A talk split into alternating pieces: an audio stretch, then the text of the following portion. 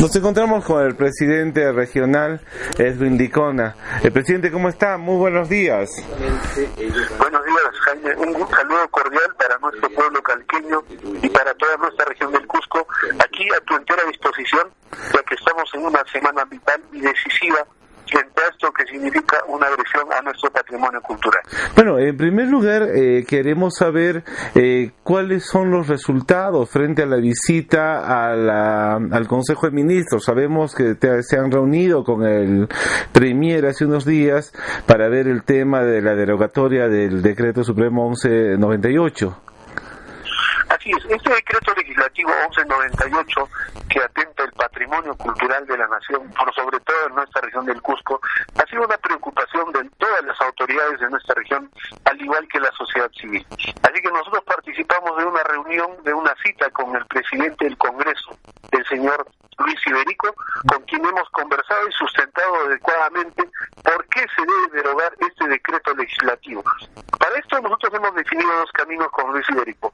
Uno, el camino normal que la presentación de la propuesta de derogatoria pase a la Comisión de Constitución, luego a la Comisión de Decretos Legislativos y si tiene opinión favorable pase al Pleno para su votación, para su total derogatoria. Este camino demanda hasta cinco meses o mucho más, dependiendo de la agenda de los congresistas.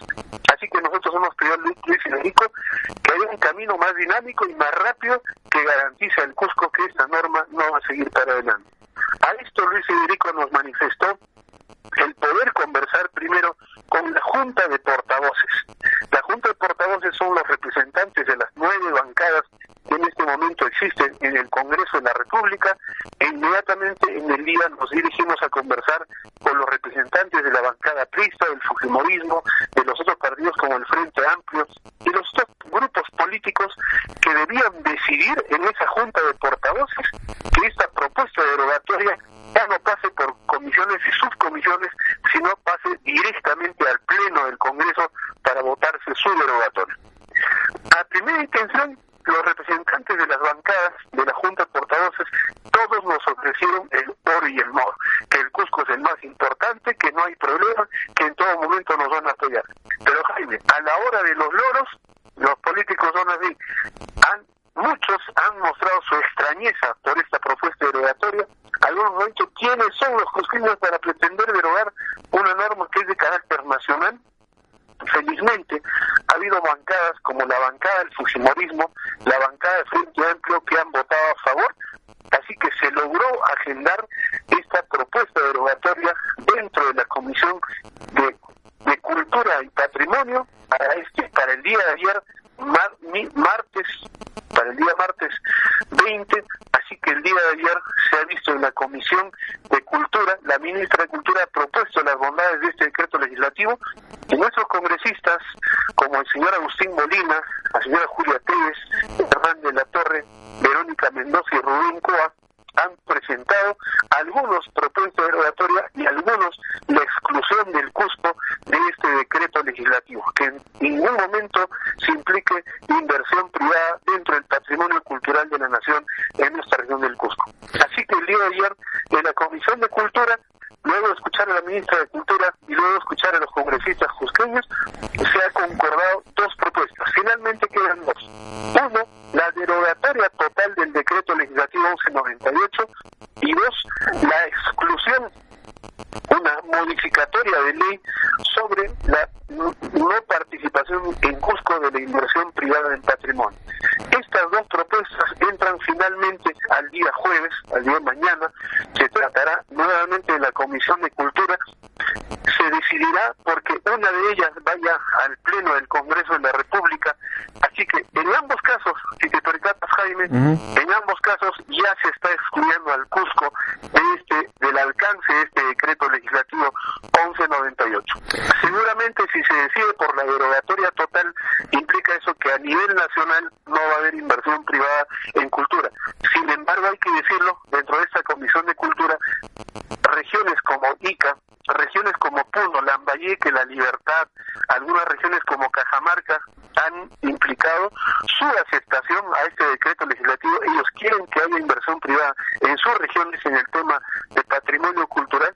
Así que creo que el día jueves se va a decir, en cualquiera de los casos, Cusco va a ser excluido de la inversión privada en cultura el día jueves. El día mañana vamos a estar de forma contundente todas las autoridades de la región del Cusco, acompañados seguramente de la sociedad civil, para hacer la presión mediática y que el día jueves, el día de mañana, definitivamente ya no entre Cusco en inversión privada en el tema de patrimonio.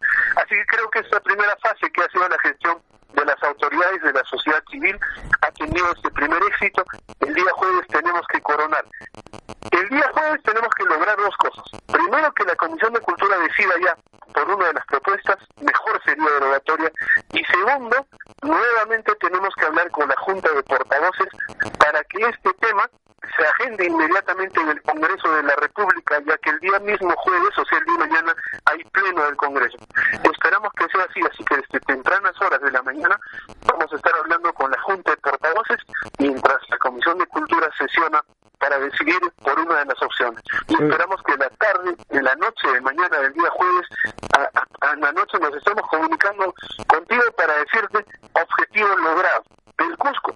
Después de mucho tiempo ha puesto de pie con todas sus autoridades, con la sociedad civil conjuntamente y a nivel de toda la región para desbaratar propósitos de este tipo que atentan contra nuestro patrimonio cultural. Presidente, eh, hoy día se inicia una huelga eh, de 48 horas, pero hemos podido apreciar que esta, esta situación del decreto 1198 definitivamente ha logrado también integrar y unir no solamente a las autoridades, sino también a las organizaciones civiles, no solamente el Cusco, sino prácticamente de la región. Eh, a partir de las 6 de la mañana, mucha gente de la ciudad de Calca ya se están trasladando al Cusco para movilizarse.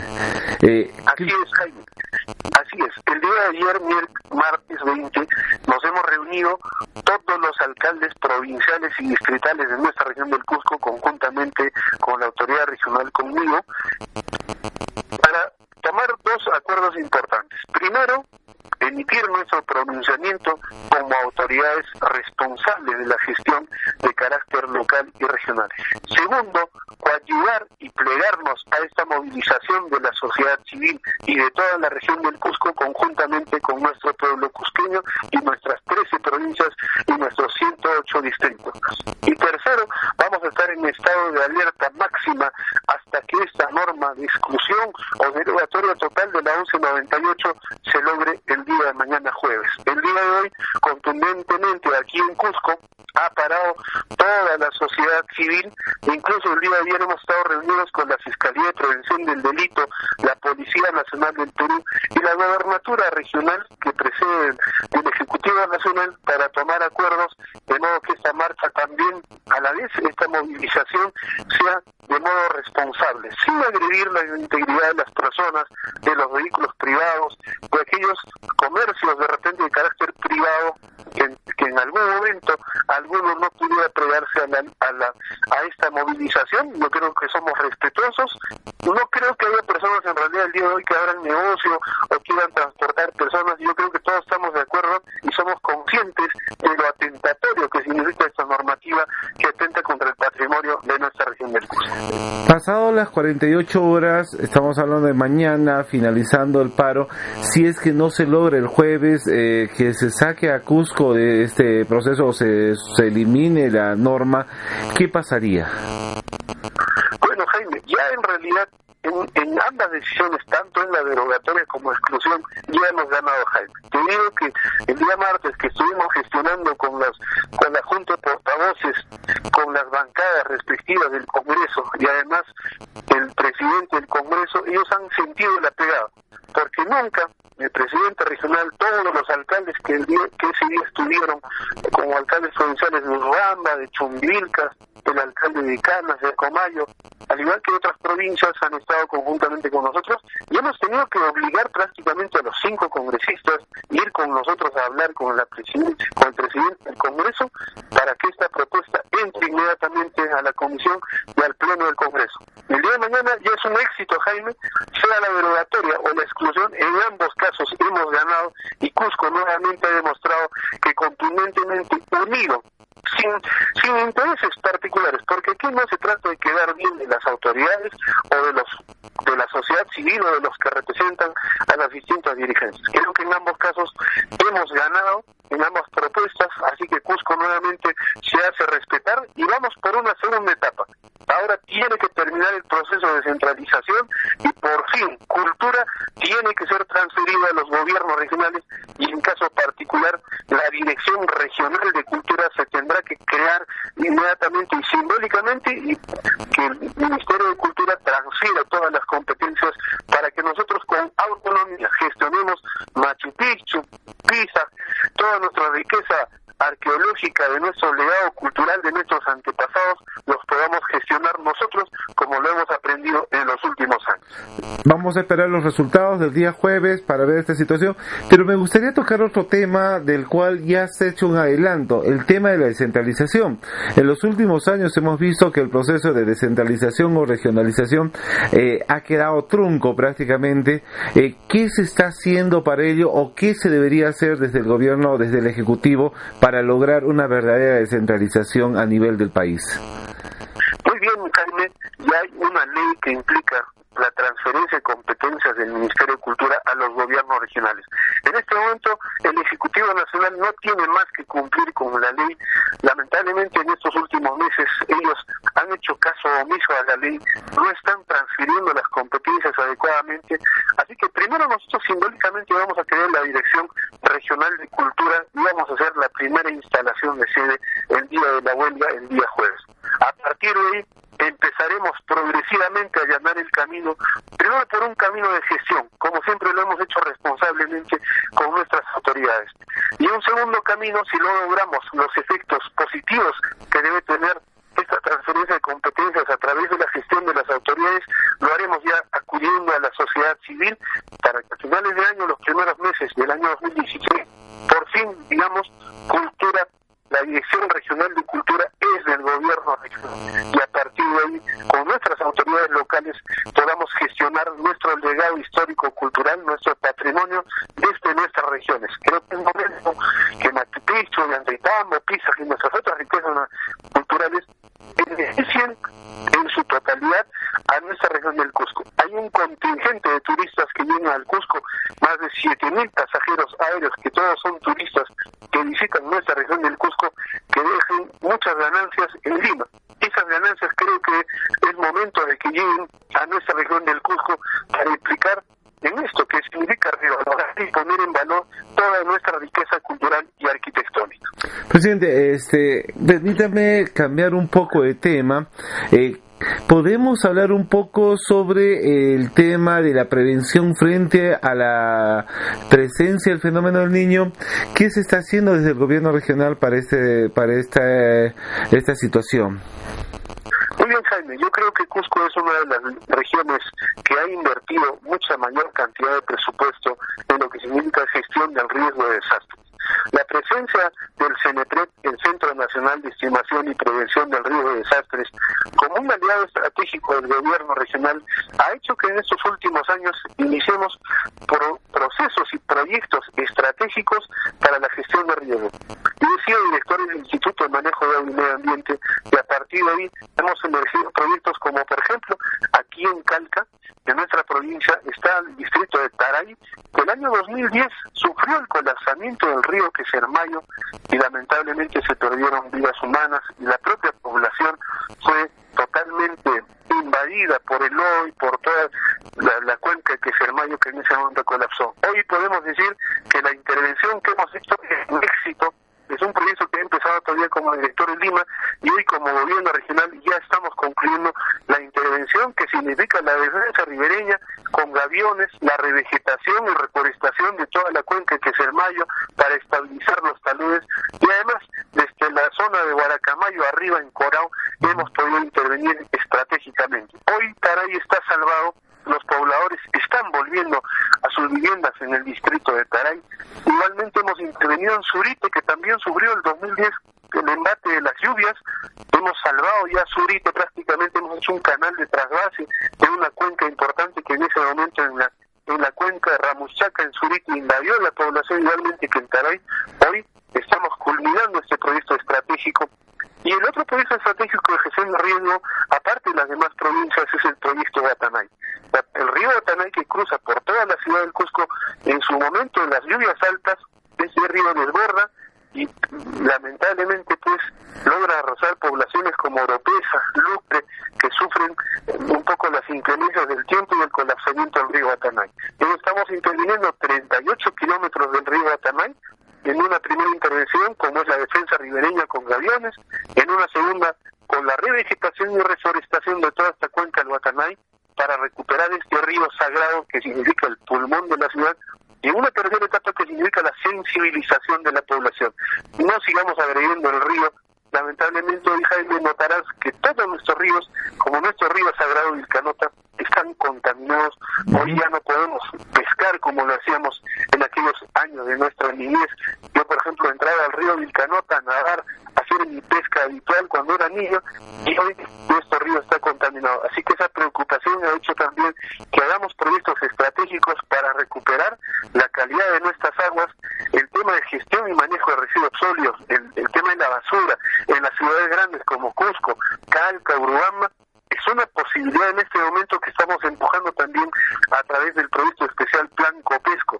El PRODER en este momento tiene un proyecto listo y expedito para Calca y Urubamba y esperamos conversar con las poblaciones en las que se van a ubicar estas plantas estratégicas de tratamiento de residuos sólidos para que por fin, digamos, estamos recuperando la calidad de nuestros ríos y estamos siendo más responsables con el uso de la basura y con el tratamiento de los residuos sólidos. Este tema del tratamiento de los residuos sólidos y las plantas de procesamiento de residuos sólidos, ¿se va a hacer solo en Calca o a nivel regional es el proyecto? Grande que es en la ciudad del Cusco, eh, en estas Jaquira, lamentablemente en este momento el botadero de Jaquira ha colapsado. La contaminación en este momento afecta a la ciudad del Cusco. Imagínate, Jaime, tener cinco días en casa sin agua y sin el sin tener el depósito de la basura. Sería un caos, empiezan las enfermedades, la contaminación. Así que esa preocupación ha hecho que el gobierno regional, en una alianza con el Banco Mundial, tenemos los presupuestos, tenemos los proyectos para Cusco, Urubamba y en especial para Calca. Esos proyectos ya deben empezar. Estamos en una etapa de sensibilización de algunas zonas donde se van a ubicar estos esas plantas de tratamiento estratégico que no agregan nuestro medio ambiente, así que a partir de ahí, con la, con la conversación, con las comunidades aledañas, con la propia población, empezaremos la inversión grande para un proyecto estratégico esperado como, como calca para que esta ciudad sea moderna y a la vez tengamos servicios básicos adecuados como nos corresponde. Presidente, permítame antes de despedirnos, yo sé que tiene mucho trabajo, eh, hacerle una consulta más. Eh, estuve leyendo algunas de las notas del gobierno regional y se indicaba que eh, funcionarios de energía y minas del gobierno regional estarían tratando de apoyar o meter en agenda el tema del, del City Gay para Calca. ¿Es cierto ello? Así es, Jaime. Mira, en realidad nuestra preocupación estos días son las movilizaciones por este decreto 1198, el tema de gestión de riesgo, el atender emergencia, porque no podemos estar al margen de un fenómeno que se viene con todo como es el fenómeno del niño y en realidad para nuestra región se ha anunciado la sequía prolongada y eso implica tener el recurso hídrico, el balance hídrico adecuado para nuestra región. También hay proyectos estratégicos como la construcción del aeropuerto internacional de Chinchero. Y te digo, Jaime, con toda honestidad y con toda sinceridad, en noviembre sí o sí se empieza el aeropuerto de Chinchero, que va a significar desarrollo para nuestra región y para nuestras provincias. Y otro proyecto estratégico que está pasando ya por toda la provincia de la Convención e ingresa a Calca es el gasoducto sur peruano. Tú has visto la movilización de equipo mecánico, la cantidad de trabajadores que en este momento se mueven en nuestra provincia de Calca, en la Convención. Muchas personas a principios de años eran incrédulos. ¿Qué va a llegar ese gasoducto? Eso será aquí unos años, es imposible. Hoy, esas personas incrédulas con discursos negativos tienen que decir realmente este proyecto es estratégico y grande. ¿Y por qué más? Porque el gas es una energía barata que vamos a necesitar, no solo para nuestros hogares, sino para la agroindustrialización. Porque nosotros, como calqueños y como cusqueños, tenemos que empezar a darle valor agregado a nuestros productos, nuestras plantas de procesamiento, del maíz, de nosotros, de nuestros productos bandera de nuestra región, tienen que ser ya una oportunidad. En este momento el gobierno regional ya entregó una planta de procesamiento de piña en la zona de Cosmipata, estamos construyendo una planta de procesamiento de carne de cuy y con batata, empezamos la planta de procesamiento de maca y productos agregados en la zona del Valle Sagrado y lo voy a anunciar en un momento en qué zona se ubicar estratégicamente y además hay una oportunidad los city gates, los centros en los que se va a eh, captar un poco la energía del gas para abaratar y empezar un proceso de agroindustrialización, un proceso de industrialización, significa que tengamos parques industriales adecuados. Pero eh, este este hecho pasa por una posibilidad, primero, de la oferta y demanda. Para nosotros tener city en ciertas provincias tenemos que asegurar la demanda de este recurso energético, como es el gas. Y ahí hay que preguntarnos cuántas industrias tenemos en la zona, cuántas vamos a emprender. Yo creo que es la oportunidad que las autoridades en la provincia de Calca, conjuntamente con la autoridad regional, que también es calqueño, nos pongamos de acuerdo en qué proyectos estratégicos necesita Calca. Y ahí nosotros lo hemos manifestado alcalde provincial, tenemos la posibilidad de hacer obras gigantes con obras por impuesto. Solamente ahí en Calca tiene que decidir la autoridad provincial con sus autoridades distritales, decir, esta es la prioridad, necesitamos 100 millones de inversión, los van a tener toda la posibilidad abierta de este gobierno regional, además de la decisión política del presidente regional.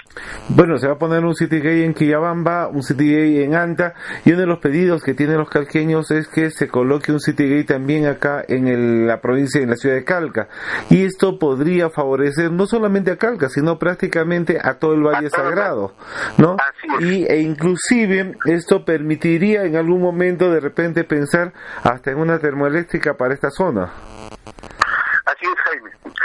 Te reitero, la oferta y demanda de este recurso energético es lo más importante.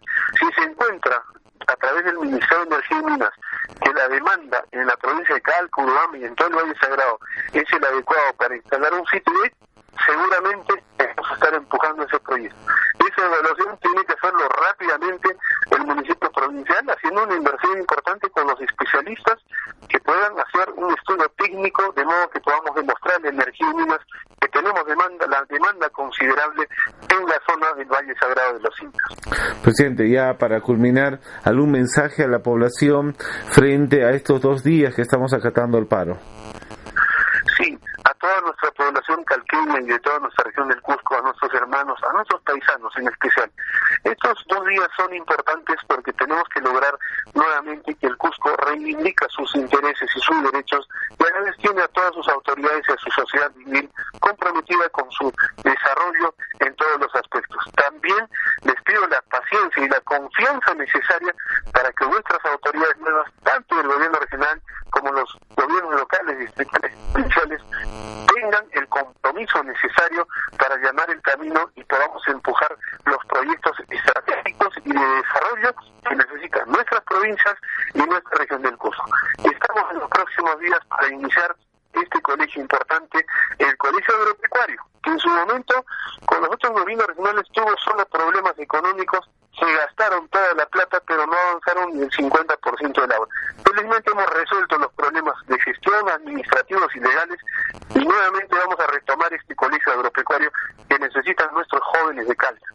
Y para el tema agrícola, con el Instituto de Manejo de Agua y Medio Ambiente, hay un proyecto que enfrenta el cambio climático el tema de la cosecha y siembra de aguas. Nuestros hermanos de la cuenca de Pochín seguramente están atentos a esta comunicación del gobierno regional, así que en los próximos días tenemos noticias buenas para ellos. Vamos a empezar un proyecto estratégico de balance hídrico, como son estos represamientos de agua, cosecha y siembra de agua en toda nuestra cuenca de Calca y Urubamba, 11 represamientos en total.